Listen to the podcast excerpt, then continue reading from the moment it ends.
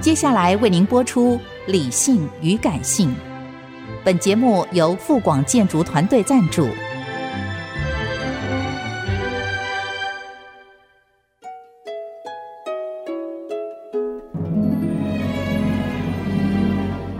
理性与感性不是天平的两端，而是一方向另一方渗透、影响，暂时取得上风的过程。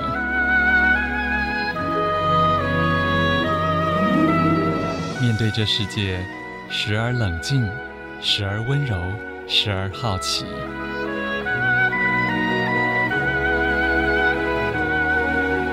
我是陈乐融，陪伴大家一起理性与感性。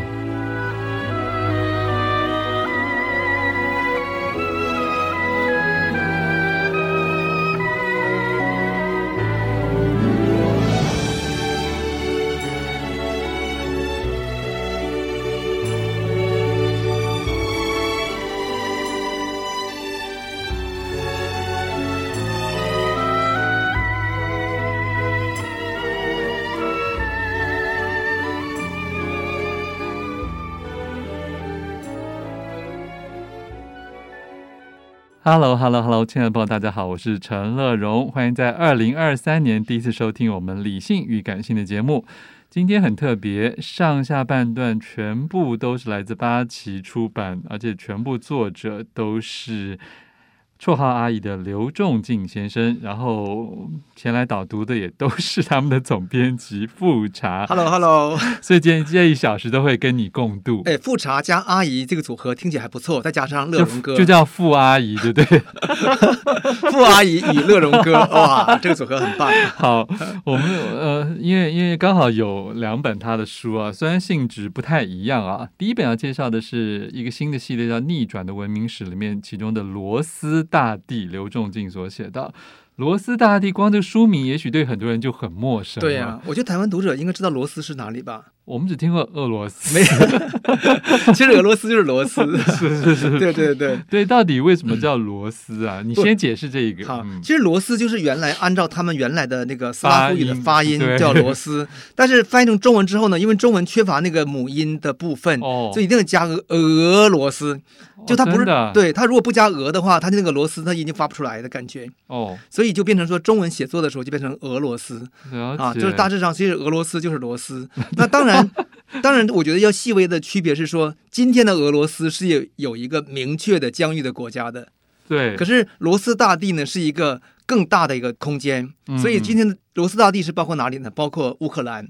包括白俄罗斯。嗯，嗯包括黑海北岸的其他国高加索呃一些国家，是也甚至包括波罗的海沿边的一些国家， 在传统上都属于罗斯大地。好，这个副标题说是成为欧洲而不能，逃离亚洲而不得的俄罗斯演化史啊，是就感觉就是。呃，有很多无奈啊，但是他的无奈里面也制造了全世界很多别的地方的无奈。对呀、这种无奈你想想看呐、 哎，台中人想成为台北而不能，成为台南也不也也不可。 只能做台中。，对他那个，我们知道人类人类是人类的文明哈、 是深 深陷落在那个它的地域空间的。所以刘仲敬阿姨就说，其实俄罗斯这种次生文明啊，它是嗯不得已百般无奈之下发展成这个样子的。了解，因为我们知道，人类文明一开始的时候是从非洲出来之后，是在这个美索不达米亚的两河流域，嗯开始走嘛，一条是往往希腊罗马走，一条是穿过这个高加索山、黑海嗯往东走，就是到了我们到了所谓的东亚中国的地方。嗯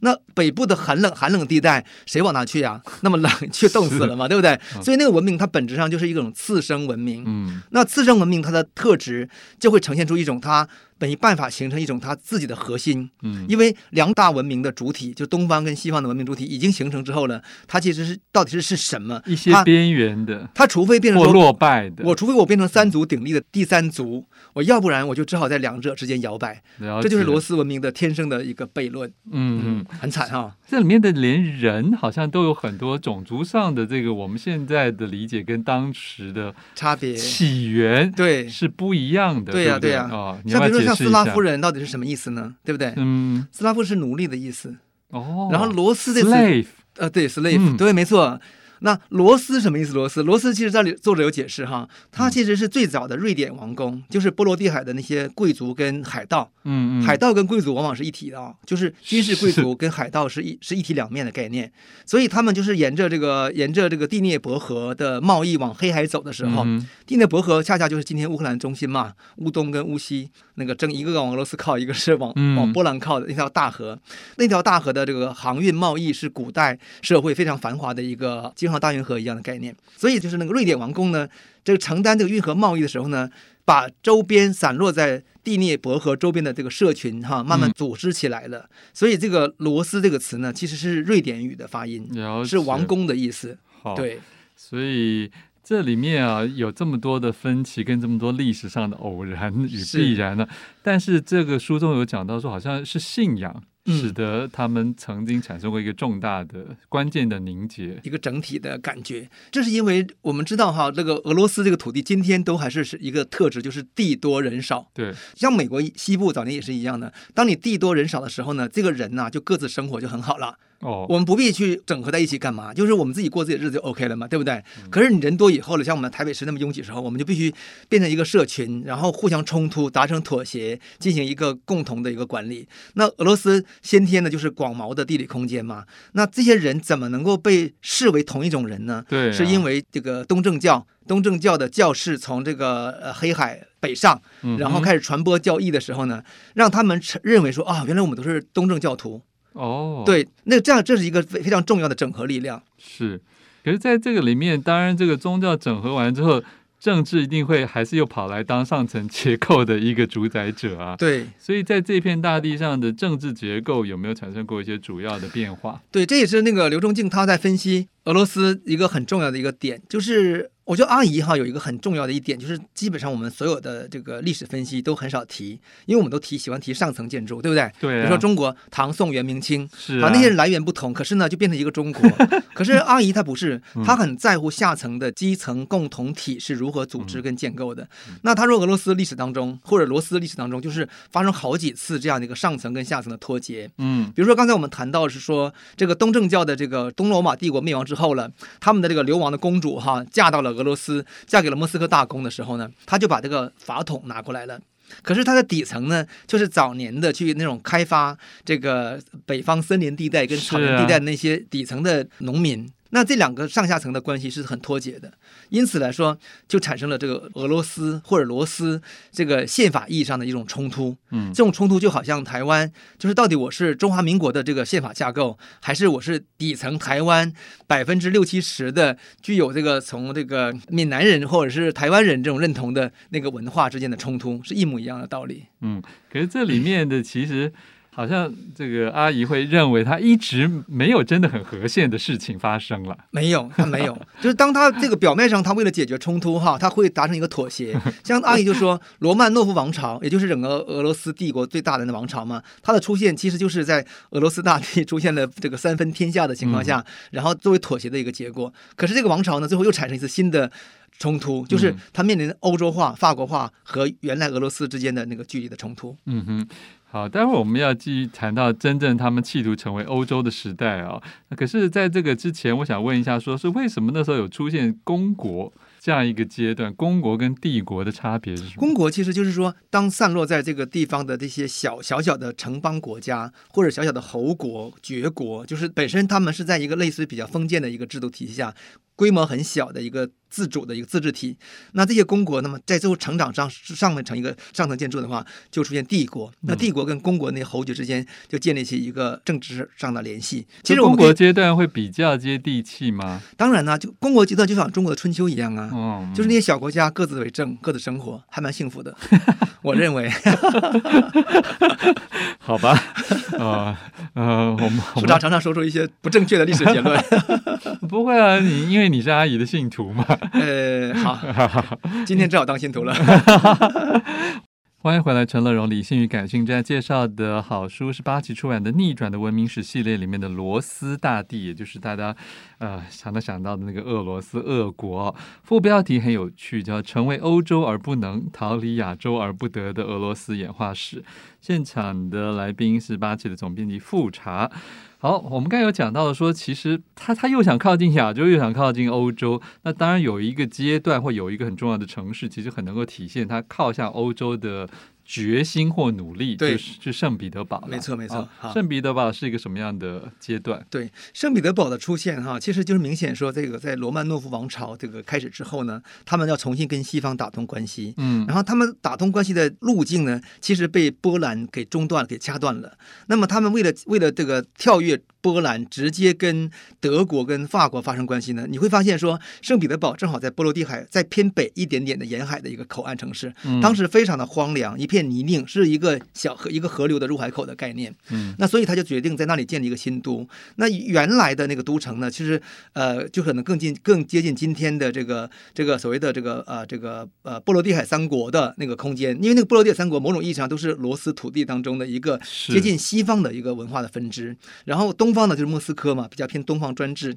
所以他们就越过了这个波罗的海的这个波兰的一个这些地方和立陶宛，直接就是在这个更北方的出海口打造一个城市，跟法国、跟德国直接对接。嗯这个情况就很像说，中国在改革开放的时候，一九八零年代，它开始是靠港台的，对不对？然后它到了两千年以后呢，它加入 WTO 之后呢，他就觉得港台算什么呀？嗯对我直接跟美国、跟欧洲直接往来，这样的话呢，他他同时获得了一些资金跟技术，是然后就相形之下，它的发展很快，让港台也觉得有点相形见绌。嗯，就是这个比喻虽然不是很恰当，但是我为了方便我们的他听们众朋友特区制了。对嗯理。解，就是他其实这个圣彼得堡其实扮演这个角色。嗯哼那为了开发圣彼得堡呢，当时整个像彼得大帝这个为主的这些君主哈，沙皇们，包括后来的这个塞卡利，呃，哎，台湾把它翻译成叫做叶，叶卡捷琳娜，哎，凯撒林是吧？叫哎叫凯撒林吗？嗯我们叫做叶卡叶卡捷琳娜。对，好了，这两个称呼不一样，翻译不同。那他们真的是非常典型的，就是他们本身可能就是来自于这个德国和法国的这样的一个血血统，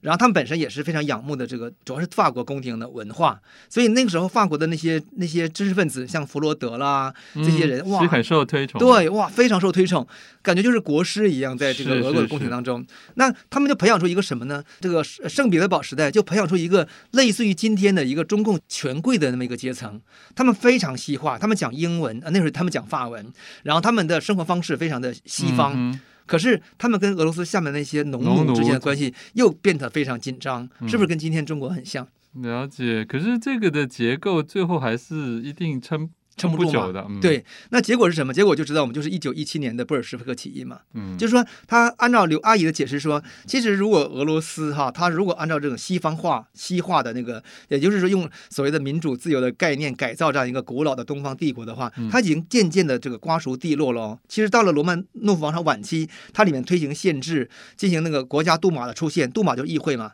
它其实已经完全按照西方的路线路线走了，比今天比今天中国好太多。嗯其实中国的哼人大，大家知道，它还不是一个西西方意义上的一个议会制度嘛。可是俄罗斯已经很接近了，可是革命发生了，然后一切戛然而止，哦，就是中断了。了解，，对，那他认为中断的原因就在于俄罗斯这个庞大帝国的宪法体制是不支持的，所以他说解解法很 简，解救方式很简单，你俄罗斯不要维持一个大帝国呀，你把它你分裂成几块，你西方归西方，东方归东方，你不就好了吗？没有人会愿意这样自宫的啊，不是，是因为那些上层圣彼得堡的贵族跟权贵的利益是是啊需要一个底层的人民像韭菜一 样被。被来收供割养的来供嗯养，对，这是他们最大的的需求。但如果底层人民有力量的话，我就不要你的西方嘛，我就变成一个东方的一个小国家，好不好呢？是嗯可以的哦。嗯，小国家有小国家的运作方式嘛。是，可是我们很少看到俄罗斯这个这样的一个历史解读，这也是我们在编这个《罗斯大帝》这本书时候收获最丰的地方。嗯，可是这里面我们就会发现，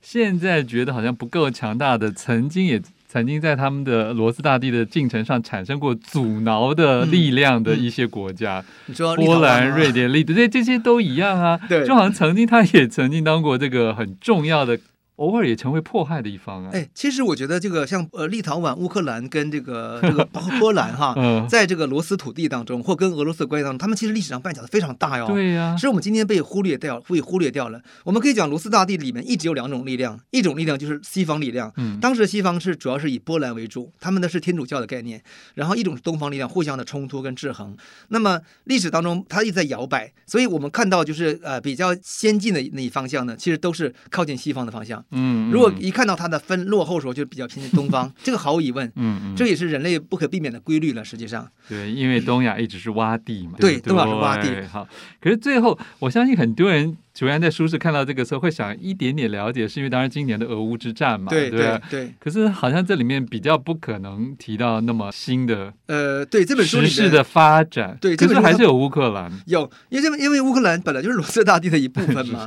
而且乌克兰本身就扮演罗斯大帝里面就是非常西化的一面。嗯那我们看到乌克兰最早的出现呢，就是就是什么？就是那个瑞典王宫，就是透过这个波罗的海打通东海、打通黑海贸易，往这个巴尔干半岛的贸易当中的一一个才形成的一个社群嘛。嗯这是乌克兰的早期，那时候哪有莫斯科呀？那时候那时候莫斯科还是一个荒凉的一个森林地带的一个不起眼的小小农村呢。那那时候，是所以其实乌克兰的发展其实是更早的。那后来是因为乌克兰的这个蒙古的力量入来入侵之后呢，整个的当地的边界，到东北边界的莫斯科，才逐渐的成为以这个不光彩的这个蒙古人的代理人，又背叛了这个代理人的角色而崛起。嗯，所以莫斯科的发家史是很不光彩的。嗯对，就好像一个人用这个手讲，就是用了不明的手段发家了，然后他把自己洗白了。嗯哼，可是这里面对于这个乌乌克兰还是蛮